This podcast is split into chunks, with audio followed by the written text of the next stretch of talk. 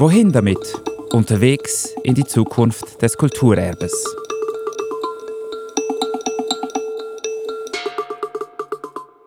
Wir fühlen uns geehrt. Die New York Times hat uns, der Stiftung für Kunst, Kultur und Geschichte, SKKG, eine große Reportage gewidmet. Die Zeitung hat sich mit unserer Sammlung und unserer Arbeit beschäftigt.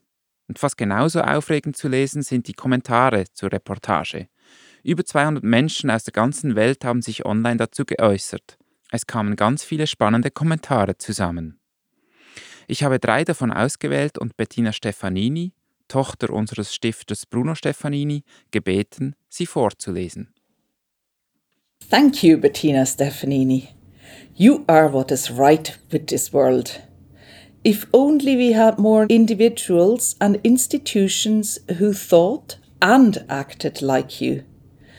Thank you for believing with wealth, influence, and power comes great responsibility. Thank you. Was macht das mit dir? Es ist natürlich eine sehr reduzierte Sicht Kommunikation in unserer Zeit ist so häufig plakativ, aber der Grundsatz, dass quasi Noblesse oblige oder dass Handlung gefragt ist, wenn Handlung möglich ist, das stimmt natürlich. Der nächste Kommentar, ich habe drei im Ganzen, kommt von Ramble. His daughter has been saddled with an enormous job. Not many of us would want this enormous responsibility. Also zuerst einmal denke ich nicht, dass diese Verantwortung nur auf meinen Schultern lastet.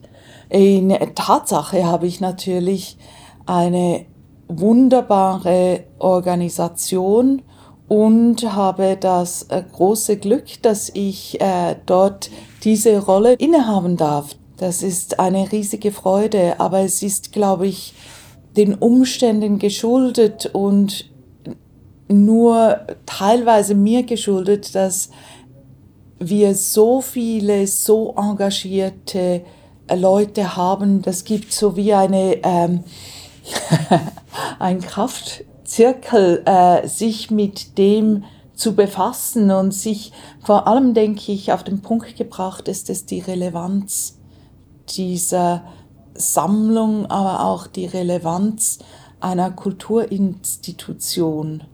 Danke. Letzte noch. His daughter sounds quite decent and beset. Can you imagine having such a trying father? Sehr schön. Ja, ja, jetzt kommen wir zum äh, Stifter. Jetzt kommen wir zu Bruno, quasi zum, äh, zum Fleisch am Knochen. Ja, Bruno hatte natürlich ganz verschiedene Aspekte. Und das kam sehr darauf an, wie die Beziehung zu ihm war ob man ihn eher als eine Bereicherung wahrgenommen hat, also als jemand, der halt häufig gegen den Strom schwamm und äh, auch den Mut aufbrachte, die Welt aus äh, ganz anderen Perspektiven zu sehen, oder ob man ihn äh, wirklich als der Ast in der Speiche sah und äh, der einem im Getriebe saß.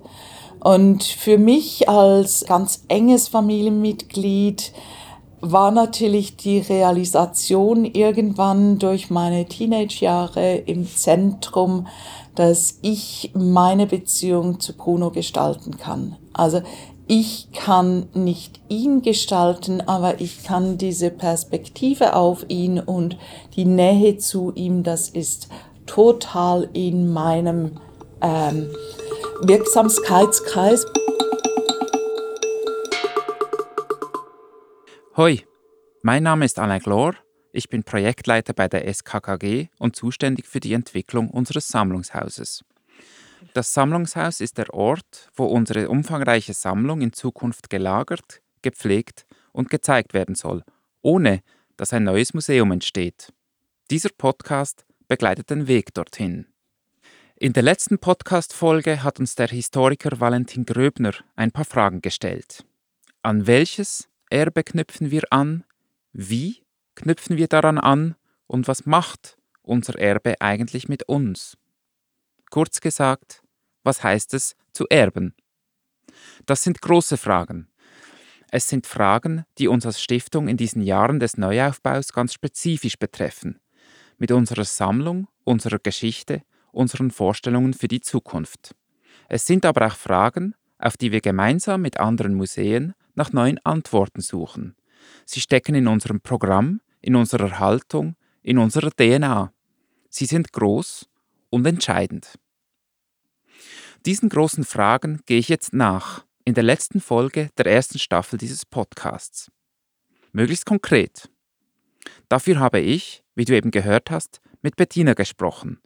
Sie ist nicht nur Tochter von Bruno Stefanini, sondern Stiftungsratspräsidentin der SKKG und ab 1. Juli 2023 deren Direktorin.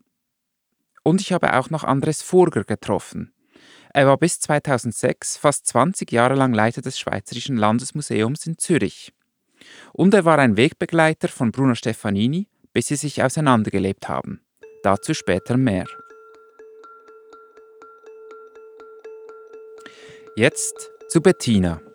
Es gab zwei Momente in Bettinas Reaktion auf die Online-Kommentare, die mich aufhorchen ließen. Sie sprach von einem Kraftzirkel, der sich aus der Beschäftigung mit dem Erbe der Stiftung entwickle. Und sie sprach von der eigenen Wirksamkeit, der sie gegenüber ihrem Vater bewusst geworden ist. Ich habe diese Stichworte auf meinen Notizzettel geschrieben. Du hast in einem Gespräch, das ist schon ein bisschen her, mhm. hast du am Schluss, und das muss dir wichtig gewesen sein, noch etwas angefügt. Also der Moderator hat gefragt, Bettina Stefanini, wollen Sie noch etwas sagen? Und dann hast du gesagt, dass Bruno immer viel retten wollte und dass es jetzt Zeit sei, etwas zurückzugeben. Jetzt müsse man bei ihm etwas retten. Was gab es da zu retten?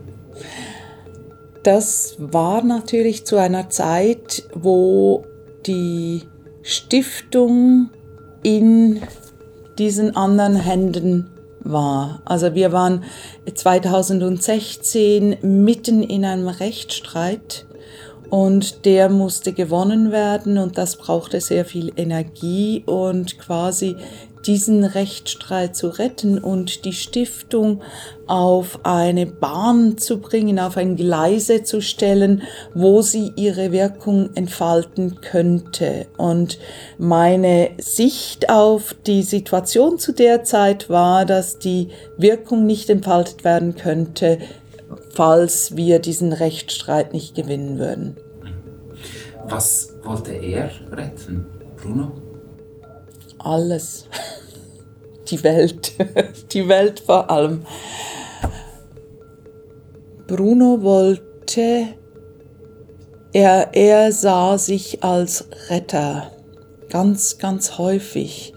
Es war Retten von Kulturgut, es war Retten von altem Brot, bevor es in den Abfall wanderte.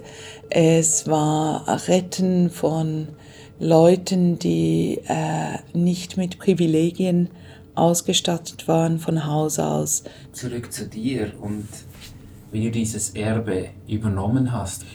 Ähm, du hast als junge Frau ein Erbe bekommen, wurdest aber auch enterbt dadurch oder du hast unterschrieben, dass du kein weiteres Erbe willst. Du hast zwei Millionen Franken erhalten und gesagt, that's it. Mhm. Auf mehr kann ich niemals Anspruch stellen mhm. hast aber jetzt trotzdem ein riesiges Erbe wieder angenommen. Ich habe eine andere Sicht darauf. Materiell habe ich als Teenager, vielleicht mit 13 Jahren oder so, eine kleine etruskische Grabstatuette, so groß wie mein kleiner Finger bis zum zweiten Glied, von Bruno bekommen, weil ich ihn wieder einmal bearbeitet habe. Wir waren dort am ähm, äh, die Zettel, die Auktionsnummern an Objekte anzubringen und immer wenn er was Schönes hatte, hätte ich das auch gerne gehabt. Und Bruno hat immer Nein gesagt, kategorisch. Und dieses einzige Mal hat er mir diese kleine etruskische Grabmitgabe, für 200 Franken hat er die gekauft und die hat er mir geschenkt, dem Mädchen. Und das ist das einzige materielle Erbe, das ich in meiner Empfindung von Bruno habe. Nie etwas anderes. Und natürlich, ich war gut gestellt und ich, ich konnte sehr viel machen durch diese zwei Millionen, aber in Sachen materielles Erbe, da bin ich in einer ganz anderen Position als die Stiftung. Das muss man wirklich, wirklich festhalten. Wenn ich jetzt dich als Stiftungsvertreter nehmen würde, da seid ihr die Armen. Das musst ich, du mir erklären. Ich bin total befreit von diesem Materiellen von Bruno. Das ist nicht mein Ding. Ich habe gar nichts. Das heißt, dass ich auch weitestgehend schmerzlos bin. Das Erbe, das ich von meinem Vater habe, das ist hauptsächlich immateriell und das ist ein freiwilliges Erbe. Aber lässt sich das Immaterielle vom Materiellen so leicht trennen? In der letzten Podcast-Folge, der mit Valentin Gröbner, werfe ich die Frage auf, ob Bruno Stefanini über die vielen, vielen Objekte, die er gesammelt hat, seine Macht nicht über seinen Tod hinaus weiterhin auf die Hinterbliebenen, also uns, ausübt? Auf jeden Fall.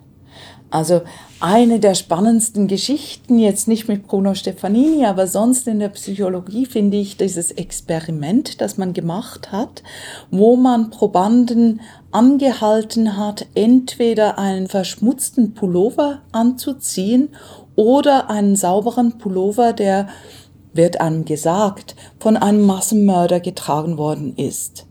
Und 75 Prozent der Probanden ziehen den dreckigen Pullover vor.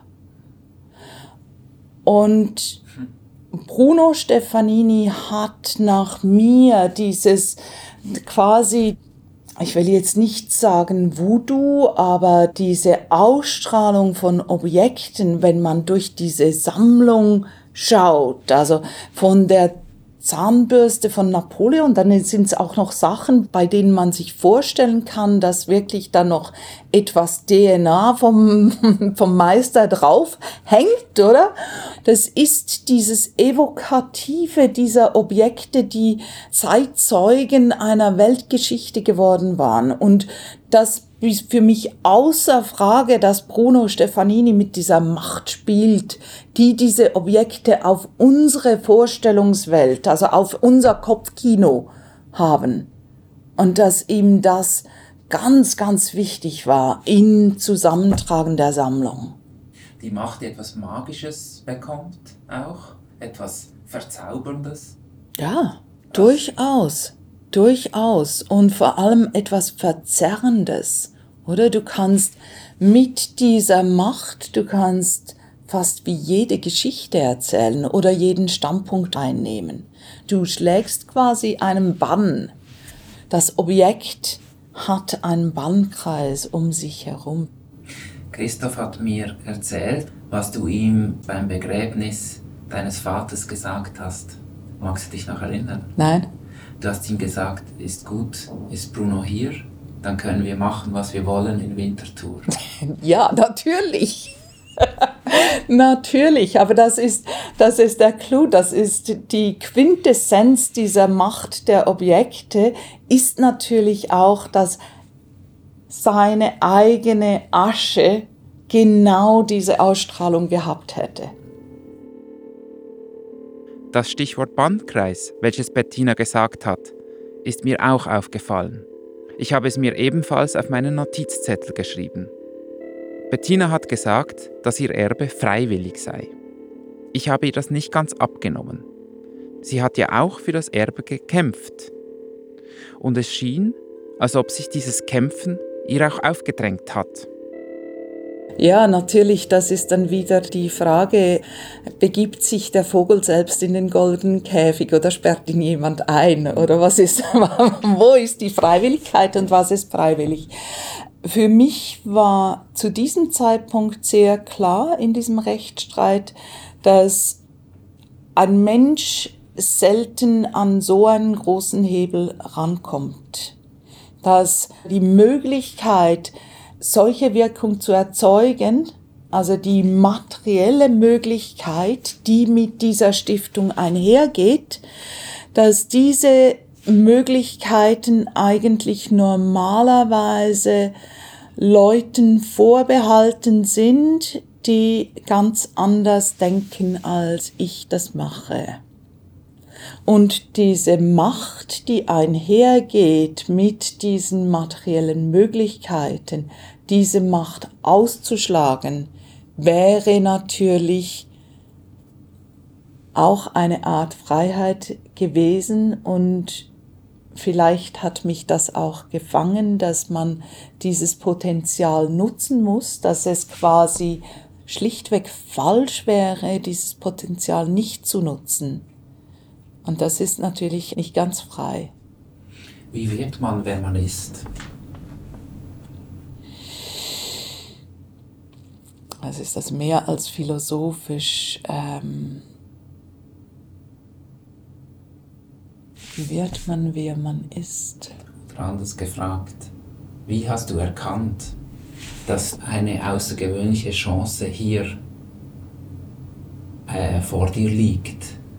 als Bettina Stefanini mit deinem Kopf, sage ich jetzt mal, in diese Position kommen zu können, dass das außergewöhnlich ist und wichtig.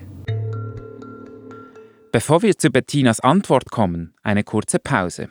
Bitte entschuldige. Wer fragt, was es heißt zu erben, der fragt natürlich auch, was es heißt, Verantwortung zu übernehmen. Nicht umsonst hat jemand in den Kommentaren zum New York Times Artikel geschrieben, dass nicht viele diese enorme Verantwortung übernehmen wollen würden. Wie hat Bettina für sich festgestellt, dass sie diese Verantwortung übernehmen will? Ich habe mich dann in meinem Leben, also kurz auf meine Biografie zurück, ich habe mich dann von Bruno zurückgezogen bis zu, ja, nach Irland, äh, 1300 Kilometer und habe dort mein eigenes Leben aufgebaut, mehr oder weniger von Grund auf als Naturwissenschaftlerin. Und in dieser Karriere war klar, ganz ähnlich wie in kulturellen Karrieren, dass man viele gute Ideen hat, dass es sehr viele Projekte gibt, die wirklich gemacht werden müssten. Ich arbeitete in ähm, Klimawandel und dass die Leute, die die Entscheidungsmacht haben, dass äh, man dort nicht durchkommt oder nur sehr selten, dass von 30 ganz guten Projekten vielleicht fünf Projekte ausgewählt werden am Schluss die etwas machen können. Und natürlich im Umkehrschluss war mir dann das schon klar, dass hier die Möglichkeit besteht für gute Projekte in einem anderen Sektor, in der Kultur, quasi diese äh, auf den Weg zu setzen, damit Wirkung entsteht. Was Bettina sagt, kann ich gut nachvollziehen. An dieser Stelle möchte ich meine Perspektive auf Bruno und seine Sammlung erweitern. Darum Szenenwechsel. Ich bin im Tram auf dem Weg ins Elsass, nahe an der Grenze zu Basel, wo ich wohne. Ich fahre zu Andres Furger, ein ehemaliger Weggefährte von Bruno Stefanini. Andres Furger war lange Direktor vom Landesmuseum.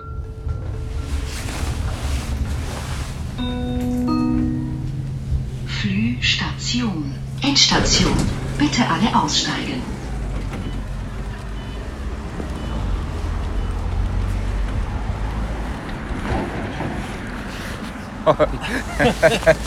Nicht schlecht. Vielen Dank. Herr Burger. Freut mich. Sekunde, hä? Super. Und noch automatische Türen. Wahnsinn. Andres Furger holt mich fürs letzte Stück mit seinem weißen Tesla ab. Wir fahren ins kleine, malerische Oltank, wo er seit über zehn Jahren wohnt. Zwei Pferde hat er auch dort, Rappio und Michel. Jeden Nachmittag reitet er aus, bei Wind und Wetter. Andres Furger sagt, dass es gerade gut passe, das Gespräch mit mir. Er ist jetzt 75 Jahre alt und schaut gerade zurück. Er lässt seine Erfahrungen als Museumsschaffender Revue passieren und hält fest, was er einer kommenden Generation mitgeben will. Was zum Beispiel möchte er mitgeben? Das geht zurück auf einen Satz von Peter Zumthor, den Architekten. Der war Jurymitglied für die Erweiterung des Landesmuseums. Er hat immer betont, man muss die Objekte gegen den Strich bürsten. Und heute jetzt, wenn ich so reflektiere über meine Vergangenheit, überlege ich, habe ich genug gegen den Strich gebürstet? Und das möchte ich allen mitgeben. Man muss jeden Tag sich fragen, habe ich heute genug gegen den Strich gebürstet? Was er mir auch gesagt hat, war, dass es immer beides brauche für gelingende Projekte. Eine Vision und eine Strategie. Dass Bruno Stefanini ein Visionär war oder zumindest visionäre Ideen hatte, ist eigentlich unbestritten. Aber war Bruno Stefanini auch Stratege? Die Vision von Bruno Stefanini in, in einen Satz zu fassen, ist fast unmöglich. Er hat ja Jahrzehnte gesammelt und ich glaube, er hat seine Standpunkte und auch seine Visionen äh, weiterentwickelt, verworfen und so fort. Er hatte oft so ein, so ein Lächeln auf den Lippen, fast ein wenig maliziös, so im Stil, letztlich weiß ich es besser. Und ich meine, seine Deals mit den Immobilien haben ihm ja letztlich recht gegeben. Er hat zwar die Museumsszene sehr unterstützt, war sehr kollegial, aber ich glaube, er, er meinte auch im Museumswesen einen sehr eigenen Beitrag leisten zu können. Können Sie sich an Ihre erste Begegnung mit Bruno Stefanini erinnern? Das war in den späten 90er Jahren auf dem Zürichsee auf einem Schiff. Da hat ein reicher Mann seinen Geburtstag gefeiert, den er gut kannte und ich ein wenig. Ich arbeitete damals am Konzept für eine Ausstellung in Amerika im Auftrag von Bundesrat Gotti, der war ja sehr USA-affin und da wollte ich der C.G. Jung, den Psychiater, äh, mit darstellen. Und dann fuhren wir am Obersee vorbei, am Turm von C.G. Jung. Und da stand dann an der Reling ein, ein Mann, das war der Bruno Stefanini, und da kam er ins Gespräch und hat, hat irgendwie gefragt, was, was suchen Sie? Habe ich den Turm von C.G. Jung. Dann konnte er sehr genau antworten. Also er war der Einzige, der da nicht mit dem Champagnerglas am Buffet stand, sondern neben mir äh, im Schiff und hat sich da äh, den, den Turm angesehen vom See aus. Den sieht man von, vom Land aus kaum, deshalb ist, äh, war es auch ihm klar, das ist eine gute Sache vom Boot aus. Und so kamen wir ins Gespräch. Wie hat sich diese Beziehung dann vertieft? Also ich war fasziniert von ihm, weil eben er der Inbegriff war eines Mannes, der gegen den Strom schwimmt und auch gegen den Strom kauft und wahrscheinlich auch eben gegen äh, die Objekte, gegen den Strich bürstet. Das hat mich fasziniert. Und er hatte ja eine große Vision. Also letztlich wäre ja sein Projekt mit dem, mit dem Prestenberg und mindestens einem anderen Schloss, wäre ein zweites Landesmuseum geworden. Eigentlich ein Abbild der Schweiz in der Welt. Und von daher hat es mich sehr interessiert. Und er hat eine sehr spontane, offene Art. Also wenn man ihn privat traf, war er sehr, sehr äh, offen, zugänglich und eigentlich lebensfreudig. Umgekehrt war man natürlich als Landesmuseumsdirektor auch eine, eine feste Größe für ihn und hat sehr genau, glaube ich, beobachtet, was wir so machen. In der Entwicklung vieler Jahre hat sich ihre Beziehung verändert. Sie war nicht mehr nur freundschaftlich, sie haben sozusagen den Auftrag bekommen von der Stiftungsaufsichtsbehörde, nach dem Rechten zu schauen bei der SKKG. Ja. Was, was ist da passiert? Nach meinem Austritt aus dem Landesmuseum im Sommer 2006 bekam ich im, Dezember einen Anruf vom Generalsekretär, ob ich diese äh, Sachwalterfunktion übernehmen möchte. Lange voraus ging ja, dass äh, Bruder Stefanini das, die Rechtsgrundlagen einer Stiftung, Stiftung bis an die Grenzen ausgereizt hat. Das heißt? Ja, ich, Jahresberichte kaum abgegeben, dann äh, die Trennung operative Führung und Aufsicht absolut nicht eingehalten. Und da hat man ihn mit Samthandschuhen jahrelang eigentlich angefasst von Seiten der Stiftungsaufsicht. Und die Idee war eigentlich, weil ich mit ihm befreundet war, dass ich auf einer freundschaftlichen Ebene die Stiftung in eine äh, bessere Richtung führen könnte. Ich habe dann verschiedene Gespräche mit ihm geführt und dann hat er gemerkt, er verliert wahrscheinlich ein wenig die Züge in seiner Hand. Er fühlte sich eingeengt und hat zwar nie gegen mich persönlich äh, richtig geschossen, aber er wollte nicht eingeengt werden durch die, die Obrigkeit letztlich. Und dann hat er über juristische Schritte eigentlich das rückgängig machen können. Ich hatte ein klares Konzept. Ich habe Besprechungen mit Bundesräten organisiert und so und habe gedacht, ich bekomme das auf die Reihe. Es war aber wahrscheinlich schon zu spät. In welchem Sinne schon zu spät? Er konnte diese Hilfe auf freundschaftlicher Ebene nicht annehmen. Und er konnte sein, seine Art zu arbeiten und mit dem, mit dem Konstrukt Stiftung auf seine Art umzugehen, äh, nicht mehr aufgeben. Und Ihre Beziehung ist daran sozusagen, ähm, die, die ist geendet. Durch das. Ja, eigentlich ja.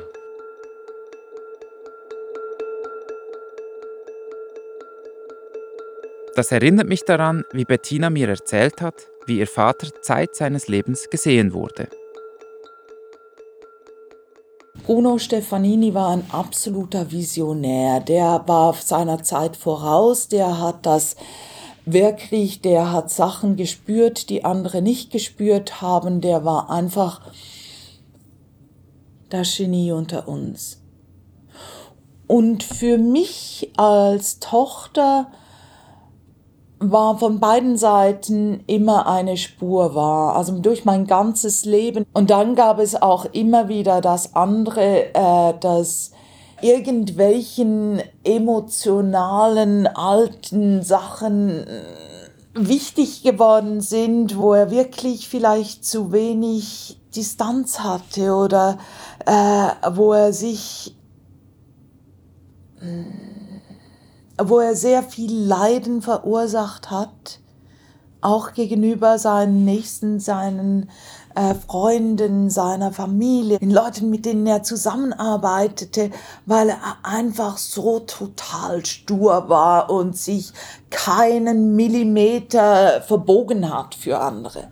Und für mich war immer der, der Schluss, dass es einen Mittelweg braucht, dass es gleichzeitig eine gewisse Großzügigkeit hatte und gleichzeitig all das Dunklere oder nicht funktionierende, das wirklich Schwierige in seiner Persönlichkeit müsste man quasi wie ausfiltern, müsste man äh, wegstecken können und man müsste äh, quasi the good version of Bruno Stefanini finden und mit der leben. Sitzt sie vor mir? Nee, nee, nee, nee. Ich bin, ich bin was ganz anderes. Ich bin viel näher am Normalen. Ich habe weder das Genie noch das, äh, hoffe ich, das ganz Schwierige. Ich muss sagen, der Mensch Bruno Stefanini beeindruckt mich auch noch heute. Ich hätte ihn gerne kennengelernt. Was hätte ich ihn wohl alles gefragt? Zurück zu Andres Furger. Das wäre eigentlich das Rezept gewesen für Bruno Stefanini. Wir haben oft darüber gesprochen, aber er hat eigentlich nie daran gedacht, dass seine Tochter so etwas weiterführt. Und das ist ein wenig typisch für Familienunternehmen. Man kennt ja das, dass der Pionier eigentlich seinem Sohn oder seiner Tochter die Weiterführung nicht zutraut und dann nicht rechtzeitig aufhört. Also diese Mechanismen sind bekannt. Kurz bevor ich Bettina in unserem Büro im Windtower zu diesem Gespräch traf, sah ich sie im Vorbeigehen in einer anderen Sitzung mit sechs, sieben älteren Herren. Alle Gesichter ihr zugewandt. Sie saß mit dem Rücken zur Glastür. Ich habe keine Ahnung, um was es in der Sitzung ging, aber es war ein starkes Bild. Auf einmal sah ich statt Bettinas Rücken Brunos Rücken. Er muss ein Mensch gewesen sein, von dem ein starker Kraftzirkel ausging, um in den Worten von Bettina zu bleiben. Der Kraftzirkel, der zu Zeiten von Bruno gewirkt hat, hat viele Menschen angesteckt. Aber er hat eben viele Menschen auch wieder hinausgeschleudert. Auch Andres Furger hat das erlebt. Als Sachwalter hat er das versucht, womit wir uns in der Stiftung in den letzten Jahren beschäftigt haben. Er fasste den Auftrag, das Erbe von Bruno Stefanini für die Zukunft zu sichern nur musste Andres Furger damit beginnen, als Bruno Stefanini noch lebte. War das zum Scheitern verurteilt? Ja, ich kannte ihn natürlich. Selfmade Man hoch drei.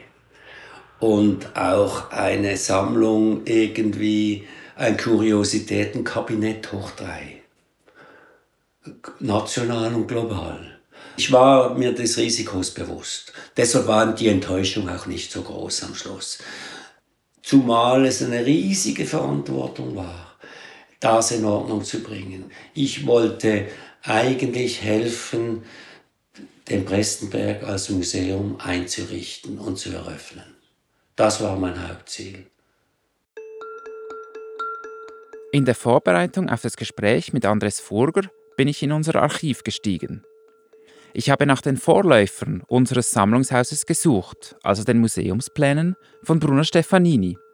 Dabei bin ich auch auf die Pläne des Prestenbergs gestoßen. Ich habe sie mitgebracht ins Elsass zu Andres Furger. Ich habe das Schloss Prestenberg am Halwilersee im Kanton Aargau einmal besucht. Was dort liegt, ist unglaublich.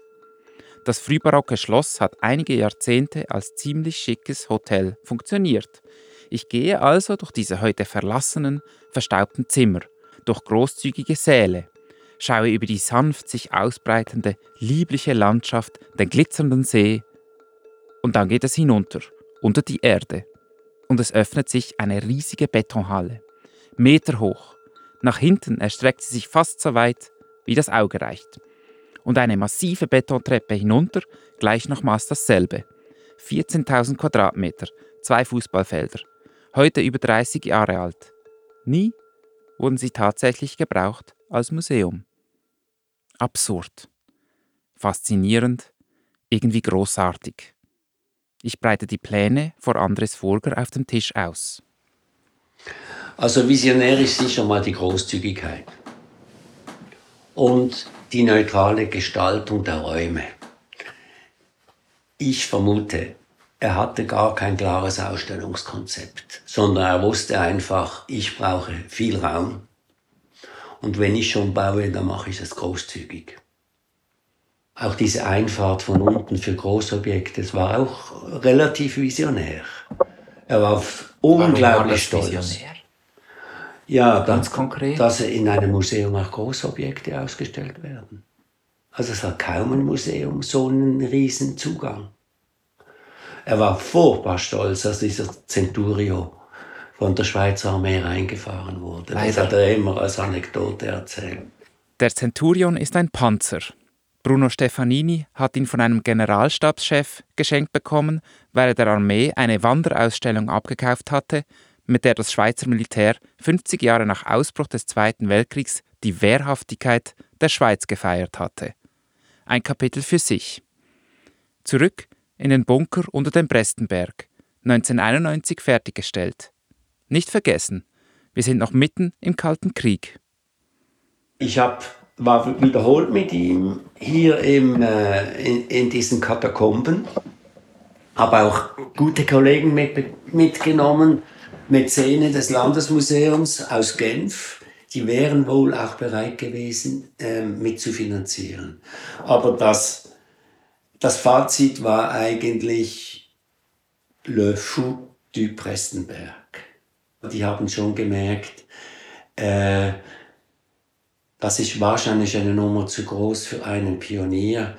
Bruno Stefanini lief da mit einer äh, großen Taschenlampe rum und zeigte da und da und da und äh, voll inspiriert. Warum wollte Bruno Stefanini überhaupt und unbedingt ein Museum bauen?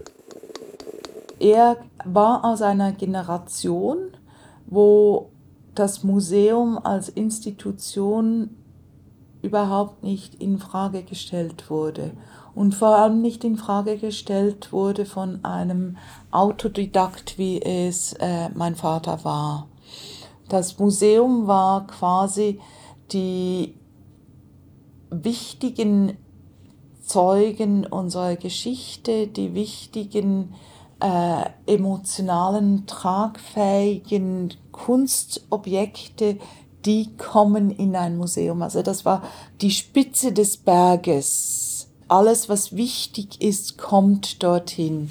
Und natürlich wollte er aus diesem Grund ein Museum. Sein Traum war, dass er ein Museum baut, wo seine Mieter sah, die normalen Leute von Winterthur hingehen und plötzlich ihre Augen aufgehen und sagen, wow, wow, diese, diese Objekte. Und ich glaube auch, das hat etwas damit zu tun mit diesem magischen, mit diesem Bann der persönlichen Objekte, dass er diese wie Magneten eingesetzt hätte, weil sie wirklich diese Anziehungskraft haben und dass die Leute dann einmal dort in dieser Kultur, diese Kultur aufgesogen hätten und, und diese Kultur dann einmal zum Strahlen gebracht hätten.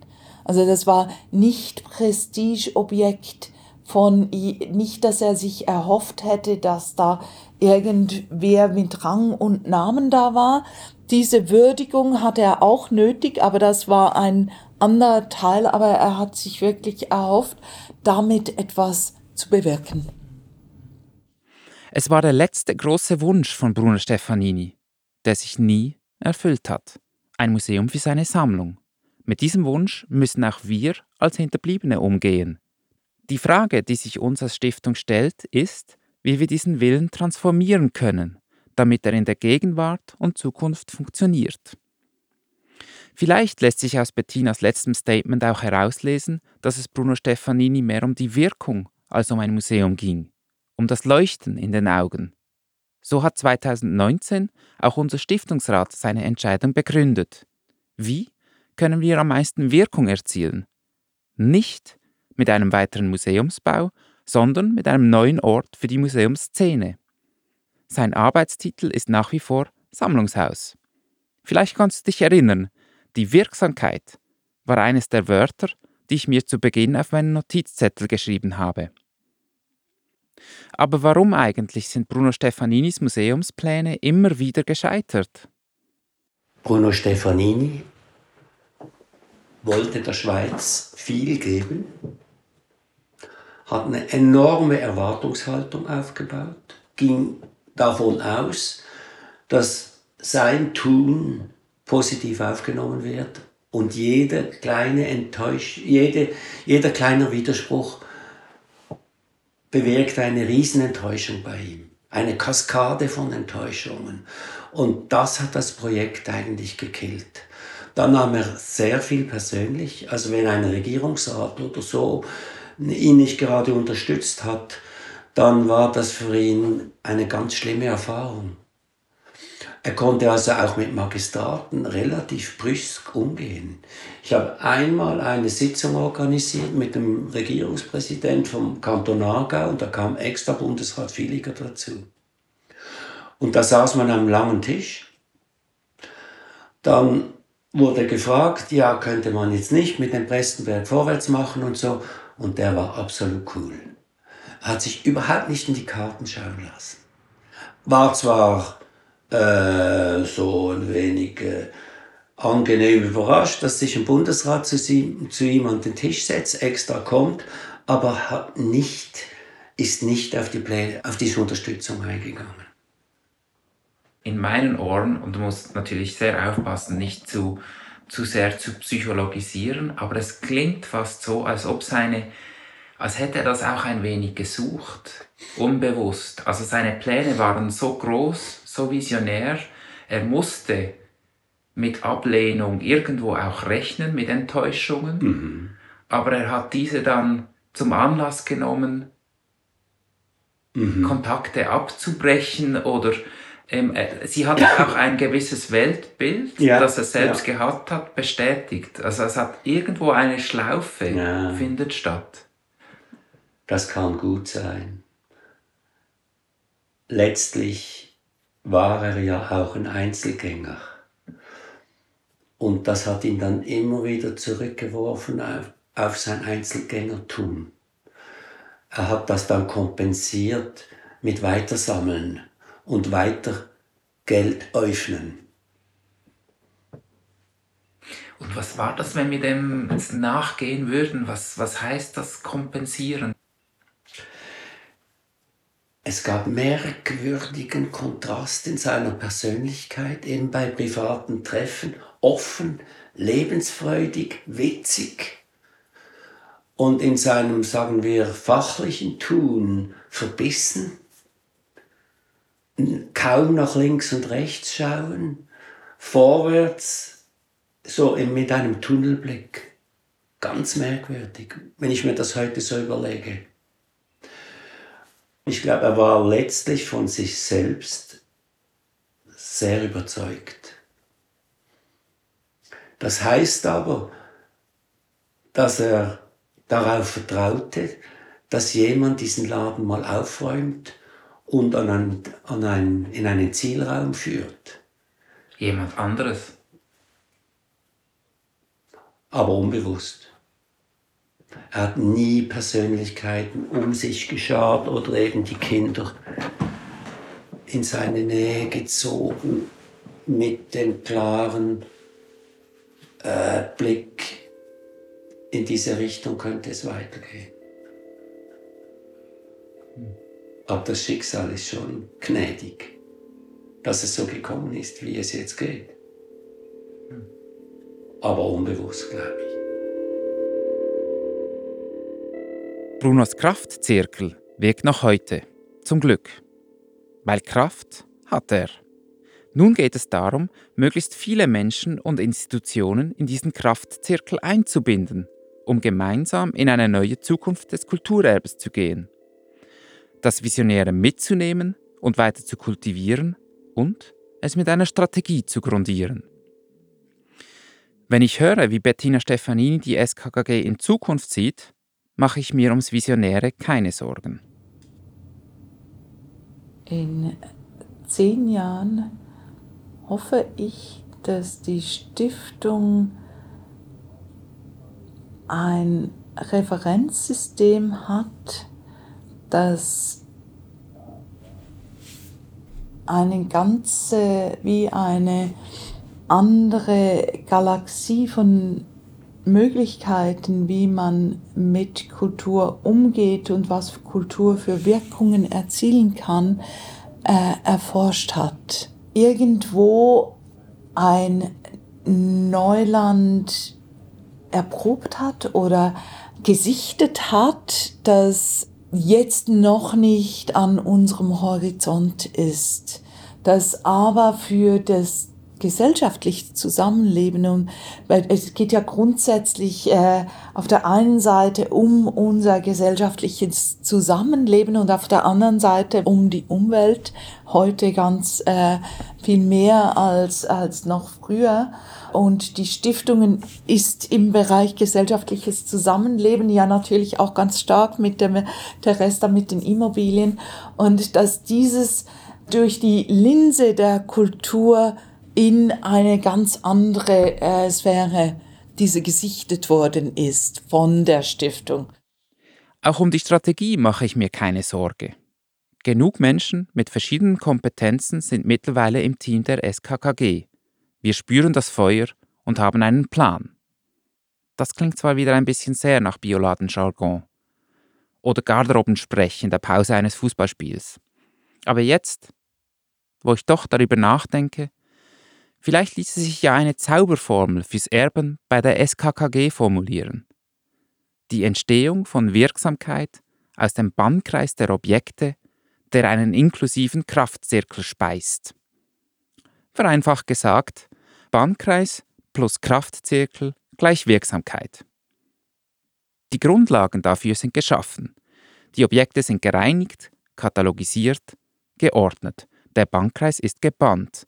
Nun gilt es, den Objekten weiterhin Eigenmächtigkeit zuzugestehen, sie nicht zu sehr zu zähmen, sie weiterhin ihr eigenes Ding machen zu lassen, soweit wie es dem Kraftzirkel auch Schwung gibt. Das war die letzte Folge der ersten Staffel dieses Podcasts. Wir haben uns viel mit uns selbst beschäftigt. Etwas mehr, als ich das erwartet hatte. Mit unserem Sammlungshaus, mit der Sammlung, unserem Erbe. Aber vielleicht ist das ganz gut. Andres Furger hat gesagt, er bewundere diese Selbstreflexivität. Zu oft würden HistorikerInnen gerade ihre eigene Geschichte vergessen. Wir sollen unbedingt so weitermachen. Aber ab Herbst will ich auch neue Themen erkunden, mehr hinausgehen, zur Museumsszene, zu euch, im Herbst wissen wir, welches Architekturteam das Sammlungshaus und Campo bauen wird. Partizipation wird auch bei Campo eine wichtige Rolle spielen. Wir entwickeln die Modi Reset, Reuse, Replay weiter. Es wird bestimmt genug zu erzählen geben. Was interessiert dich? Worüber soll ich unbedingt eine Folge machen? Lass es mich wissen. Schreib mir auf sammelstelle.skkg.ch oder schicke eine Sprachnachricht an 077 456 0741. Bis spätestens im Herbst zur ersten Folge der zweiten Staffel. Ich freue mich. Falls du den Podcast auf deiner Plattform des Vertrauens noch nicht abonniert hast, dann mach das. So verpasst du dann auch bestimmt nicht, wenn es weitergeht. Mein herzlicher Dank geht ans Podcast-Projektteam mit Christine Müller und Laura Walde für die tatkräftige Unterstützung im Hintergrund. Danke euch, Bettina Stefanini und Andres Furger. Und ein großes Dankeschön wie immer dem SKKG-Team. Danke natürlich auch der Podcast-Schmiede sowie Nico Fair für den Sound. Und, last but not least, danke Bruno. Ohne Idee gäbe es uns nicht.